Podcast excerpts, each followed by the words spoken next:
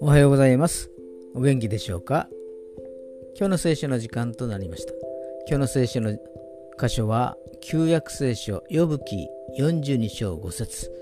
呼ぶ記42章5節でございます。お読みいたします。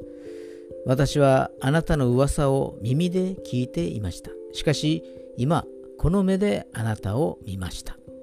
アメン神様に対する知識がたくさんあっても実際に神様に会う体験がないと喜びもないし神様がそばにいる実感が湧いてきません。ヨブはたくさん神様に対する知識は持っていました。礼拝もたくさん捧げていました。でもそれは噂と同じようなもので実際に出会ってもないし知らなかったのです。ヨブはたくさんの苦難の中で神様に出会い、ここから悔い改め2倍の祝福を神様からいただいたのです。今日も神様を間近に体験できますように。それでは今日が皆さんにとって良き一日となりますように。ヨッシーでした。